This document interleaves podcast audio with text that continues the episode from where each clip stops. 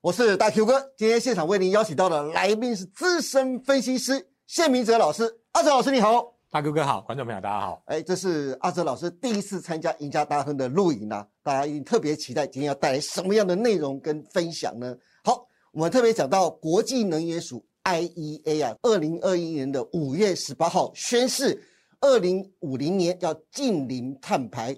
二零五零年，再生能源要占全球发电量的百分之二十六。当全球各地都在响应之际，蔡英文总统在上个礼拜也宣布了，将成立台湾碳权的交易所，带动了整个碳权的概念股大涨啊。但是阿哲老师，我比较好奇的是，第一个，到底什么是碳权呢？台湾成立碳权交易所对台湾的产业有哪些影响？第二个。盘面上的碳权概念股很多都是像僵尸一样，股价降在底部很久都没有动的个股。成立台湾碳权交易所的利多到底能支撑他们多久的涨势？这是。短期的效益呢，还是长线的题材？那首先我们当然要先讲一下，到底叫什么叫做碳权了哈。简单来讲，叫做排碳的权利。排什么碳？哈，泛指当然大家知道就是二氧化碳，但实际上是包括所有可能会造成温室效应的气体哦，基本上都在这个所谓碳权的概念里面。那这个原本最早是从哪里来呢？是在这个之前哦，有一个叫京都议定书。那京都议定书之后呢？当然那个时候，因为大家会开始担心啊，那个温度不断升高。我不知道大哥哥有没有看过一部影片，叫做《正负两度 C》。是，对，他就告诉你说，如果温度一直往上升高的话，呃，可能会对全球环境造成什么样的影响？所以那个时候各国开始认知到，哎，我如果说要让这个地球能够长长久久的话，哈，当然其实要开始去做一些减碳的一个动作。因此，当时京都议定书它其实就有谈到说，各国或者是各企业，它都有分配到一定额度的排碳的权利。好，那这个。东西我们就称之为叫做碳权啊，当然你在这个排碳的过程当中了哈，你可能排的比较多哦，或者是你排的比较少哦。那如果我的呃额度是这样子，那我排出来的碳最终没有达到那个额度，我是不是就有多余的扣打，我可以去卖给别人？是。那如果说我这个我就是我就是那个排碳大户，然后。我的呃使用的那个额度超过了那个政府给我的额度，那怎么办？我就要跟那个没有用完的企业哦去买这个所谓排碳的权利哦。因此，这个是我们第一次可以看到，就是说，哎，你会感觉这是一个很抽象的一个概念哦。但从京都议定书之后，它开始把它转化成实质的金融商品。是的。那基本上呢，现阶段如果讲到碳权的话，我们会把它分成两块，一个叫做强制性，好，另外一个叫做自愿性。好，什么东西叫强制性呢？就简单讲，就是。我政府规定你怎么做，这个就要强制性。对，好，所以政府哦，它会根据不同的一个产业去哦定定它的一个排碳的一个上限。那每个产业呢，它会有不同的一个额度。那另外自愿性哦，自愿性当然就是企业你自己要去做节能减碳的一个动作。好，包括你在生产过程当中。哦，你可能使用再生能源哦，或者是所谓的碳捕捉哦，碳捕捉我们稍后会跟大家去做一个细谈哦。好，那包括了造林，那事实上大家现在才要开始做，对不对？好，但是有一家大家耳熟能详的一个公司，事实上它已经做了很久哦。哪一家？特斯拉哦，特斯拉对，因为大哥哥特斯拉做什么的？哦，电动车啊，电动车嘛。对，那大家知道就是说，基本上排放二氧化碳。啊，大户当然是那些制造业的工厂，对，其次就是车辆，是对不对？因为我们是燃油车，我们这个在燃油燃烧的过程当中，它会排放二氧化碳，没错。好，所以它因为是电动车，好，所以它的那个碳排的标准是低于欧盟的一个标准，是。所以过去这几年哦，大家会发现奇怪，那个之前车没有卖那么好的时候，为什么公司也会赚钱？它赚的不是卖车的钱，它赚的是这个碳权卖给其他汽车企业哦，比如说啊，菲亚特克莱斯勒，比如说。马赛拉蒂，对，因为大家知道那个大排量的车，对，呃，基本上它排出来的那个碳就会比较多嘛，哈，所以它卖给这些集团哦，所以光从二零一九年到二零二一年。这三年的时间，他就卖了二十四亿英镑，大概是六百六十八亿台币。哇！所以你看哦，这个做电动车它的好处，它赚的钱实际上是不是卖车啦，是靠卖碳权所赚到的一个钱。会不会他卖碳权都比卖车都还还好赚呢？对，目前看起来的确是这样，而且而且他的车子越卖越便宜嘛。是。好，那当然这个除了碳权之外，事实上不止碳权了哦，还有包括像是碳税跟碳费。那碳税其实很简单嘛，就是讲到税哈，马上五月份就要缴税，大家就知道说这个你跑不掉了，好，所以这个是呃规定的哈。那基本上大家可以简单想一个概念，就是说就好像我们那个垃圾水袋征收，是过去丢垃圾是不用。不用那个付钱的嘛，就是你只要付垃圾袋的钱。但是你现在你现在垃圾袋你买你要标准的，然后你买一个每每买一个垃圾袋，它都要收固定的费用。是它其实就把这个。哦，垃圾处理费含在里面哈，所以它是从这个末端的排放去做征收费用的动作。嗯好，那另外还有一个叫做碳费哈，它代表就是费用哈。那它是依照二氧化碳的排放来源来征收费用。所以如果说以这个碳权的角度来看，走在世界最尖端的哈，或者说最前端的，当然就是欧盟。好。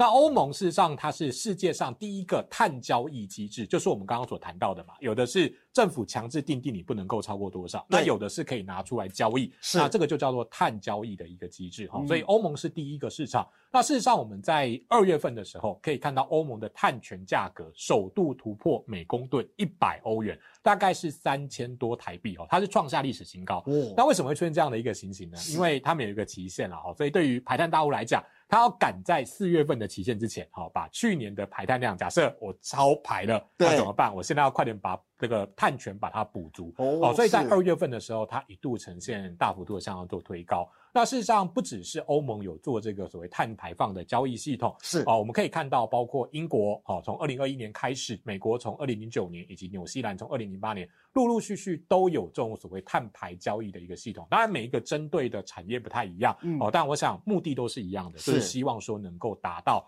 呃这个呃碳排减少这样的一个目的。好，不过过往哦，我们可以看到，就是说他们只是有这样的一个交易机制，他们没有强制哦。但是从上个礼拜开始哦，他们开始把这件事情哦列入到法规里面。好、哦这个是全球贸易法规的第一次，就是针对进口，就是欧盟哦，针对进口的商品征收碳税。对，那从二零二六年，好、输入欧盟的产品就要支付碳税，好、每公吨大概是九十欧元，大概就相当于台币三千块左右。是那你说，呃，一公吨三千块台币，感觉好像对于台湾厂商好像也没多少，对呀，不对三千块好像但是没多少啊。对，但是你要想的这个是循序渐进哦，从二零二六年开始一路往上去做增加，是，所以根据经济部有预估了哈，就是说，呃，去年哦，我们对于欧盟的出口金额大概是九点五亿美元，那。嗯呃，如果说以这个碳边境税，哦，就是你要进入到它的欧盟的那个呃国界里面，哦，你要课征一个这个所谓碳税，目前影响是不大，哦是，但是到了二零四五年之后，台湾嗯。厂商每年要付给欧盟的税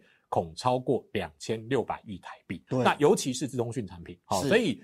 就这个角度来看，如果说未来我们进入到欧盟需要多缴一个税，那嗯但是我们没有没有办法跟上的话，是事实上我觉得这个对于国内厂商的竞争力也会造成很大的影响。是的，不过刚才阿哲你特别提到，这是属于在欧盟这部分。那在台湾这部分呢，除了要成立碳权交易所之外，那碳税跟碳费这边，台湾是不是也有所动作呢？其实除了碳权交易所之外，另外刚刚其实谈到的碳费，最快在明年下半年就会开始去做开征，每吨排放大概可以克十美元啊，或者是新台币三百元以上。那初步征收的一个对象会是以电力业跟制造业，呃，成本可能会拉高到百分之二十到百分之三十，所以呃，从这个角度来看，当然就有可能了哈，会把它转嫁给所谓的消费者。哇，现在万物皆涨的情况下，又有所谓的碳费，那真的消费者以后买东西真的是越来越贵了。可是说到这边呢、在上个礼拜到这个礼拜当中啊，有很多的碳权的概念股啊，都开始纷纷的涨起来了。可是就像我刚开始讲的，很多的碳权概念股，像是永丰鱼、华子、三洋、农林啊，这些都是很久很久不动的僵尸股啊，在最近突然动起来了。到底这个碳权概念股到底是短线的题材，还是长线可以投资的标的呢？呃，基本上我们先讲结论了哈。我认为说，短线上面大家应该从技术面来做操作，因为就像大哥哥刚刚讲的，它其实并不是一个很热门的股票，而且我觉得造纸类股，呃，基本上永丰鱼是华指的大股东，华指在对岸有种了大概三万公顷的呃这个植林面积，哦哦，所以它有吸收二氧化碳的能力。对，那农林是国内的算是大地主了，对它大概有三千多公顷的，因为叫农林嘛，所以它大多数都是以农地为主。是那后来这个三洋董事长有去投资农林，他那时候其实哦也讲得很白，他就是为了碳权啊。是对，所以从这个角度来看，他们等于是母子公司，就是母凭子贵这样子的一个概念。好，但是从这个角度来看，呃，你说就纸业讲来讲，呃，纸浆报价有大幅度上涨嘛？至少对，至少到目前为止，其实你没有看到这样的一个现象。对那基本面没有改变，它告诉你一件事情，就是这就是短线题材。但有没有机会拉到所谓的一个中长线？我觉得后续了哈，当然。我们刚刚讲到，就是说，哦，你在这个七月份成立所谓碳源交易所之后，我觉得要看市场的反应跟热度。好，另外包括碳捕捉，好，因为是碳捕捉其实基本上是这样，就是说。呃，我们讲了嘛，哦，就是都是温室气体，好，所以你会直接排放到空气当中。对，好，那你要怎么样让它不会排放到空气当中？当然，你可以用一些特殊的技术，把二氧化碳留下来，然后把它从气体变成固体。嗯好、这个叫做碳捕捉的一个过程。然后哦就是，是那你把它变成固体之后，你可以埋在那种比如说废弃的矿洞啊，好、比如说井啊，或者是埋在那个深埋在地底下，是让它那个二氧化碳不会散发到大气当中。好、这个东西叫做碳捕捉。哦我觉得还是要回归到基本面，就是说，包括我们刚刚讲到的永丰与华指，你要看的是纸浆的报价，对包括了台泥、东联，你要看的是呃水泥的报价，然后以及这个塑化产品的报价有没有往上，它才会有一个比较大的波段。是那如果说呃，就是短线上面，因为碳权这个概念，大家就是以这种我们刚刚讲的短打为主。是的。那阿哲能不能帮我从这六档个股当中啊，一一来分一下他们的技术线型呢？好，首先我们就永丰鱼的角度来看，当然，呃，爆量冲高之后，它留了一个比较长的上影线。对好，那基本上我们可以就稍微观察一下，就是呃，爆量冲高长黑 K 不代表一定会挂掉。好，因为是过去的技术面是告诉我们说，呃，爆量长黑还留那么长上影线，股价一定会回档。是好，但是因为现在当冲很盛行的关系，有时候不单纯是这样，所以大家可以稍微观察一下大量黑 K 的低点位置，好，它嗯能不能够守稳？如果可以的话，横向整理完之后，反而还有再一波攻击的机会。哦，那华指当然是这一波的一个股价表现最强势的一档个股之一了哈，所以我们可以看到就是说。呃，当然，这个波段过程当中，它跳了两个多方的一个跳空缺口哦是。如果说你要等有稍微比较回撤的话，基本上呃第二个就是比较靠近的这个多方缺口，最好是不要补了哈。虽然说就技术面来讲，应该是第一个补掉才结束，但是对这种短线题材股就你只要补到一个，大概短线上就要休息哈。那是缺口如果没有补的话，我觉得可以沿着五日均线好来做短线的操作。好，那后面两档就是三阳跟农林怎么看呢？，对，那三阳当然你可以看到股价一根跳空之后开始做横向的整理。好、是那横向的整理基本上就两种状况嘛，一个就是修正技术面在攻，另外一个就是出货。是好，所以重点在哪里？重点在于一样，哦，就是我涨停板的多方缺口有没有去做回补？嗯好、那如果没有回补，我们把它当做是哦、多方的整理。好、但一旦回补掉的话，就它就可能是一个短线上出货的讯号。那农林如果就股价的角度来看的话，当然呃最近两天其实都是冲高之后留了很长的上影线。好、是那毕竟。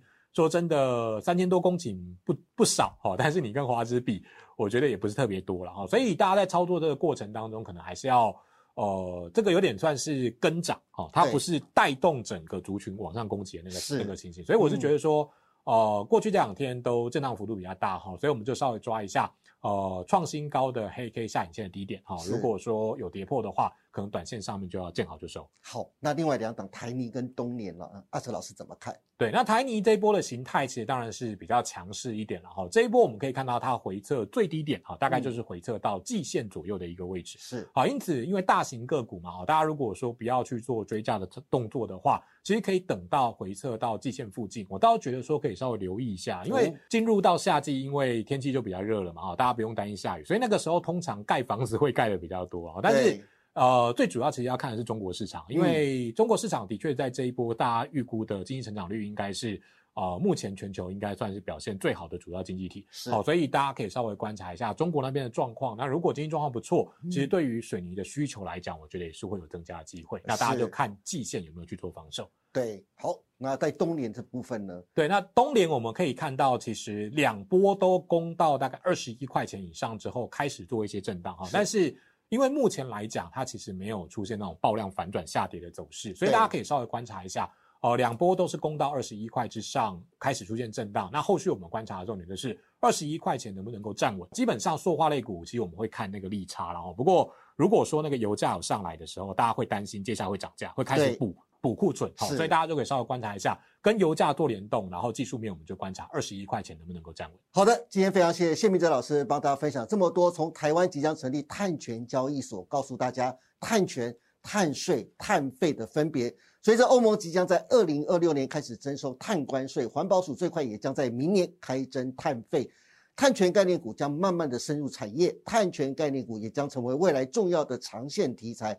至于碳权概念股该如何操作，阿哲老师也给了非常好的操作建议，希望对大家的投资都能有所帮助。今天也非常谢谢明哲来到我们节目现场大家。别忘记，请各位帮我们按赞、订阅、分享以及开启小铃铛哦。您的支持是我们节目成长的最大动力。更欢迎大家每周一到周四下午的五点半继续锁定我们赢家大亨。我们下次再见喽，拜拜，拜拜。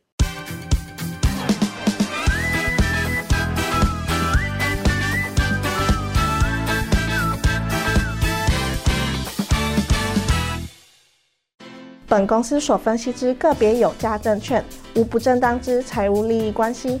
本节目资料仅供参考，观众朋友请勿看节目跟单操作，应独立判断、审慎评估并自负投资风险。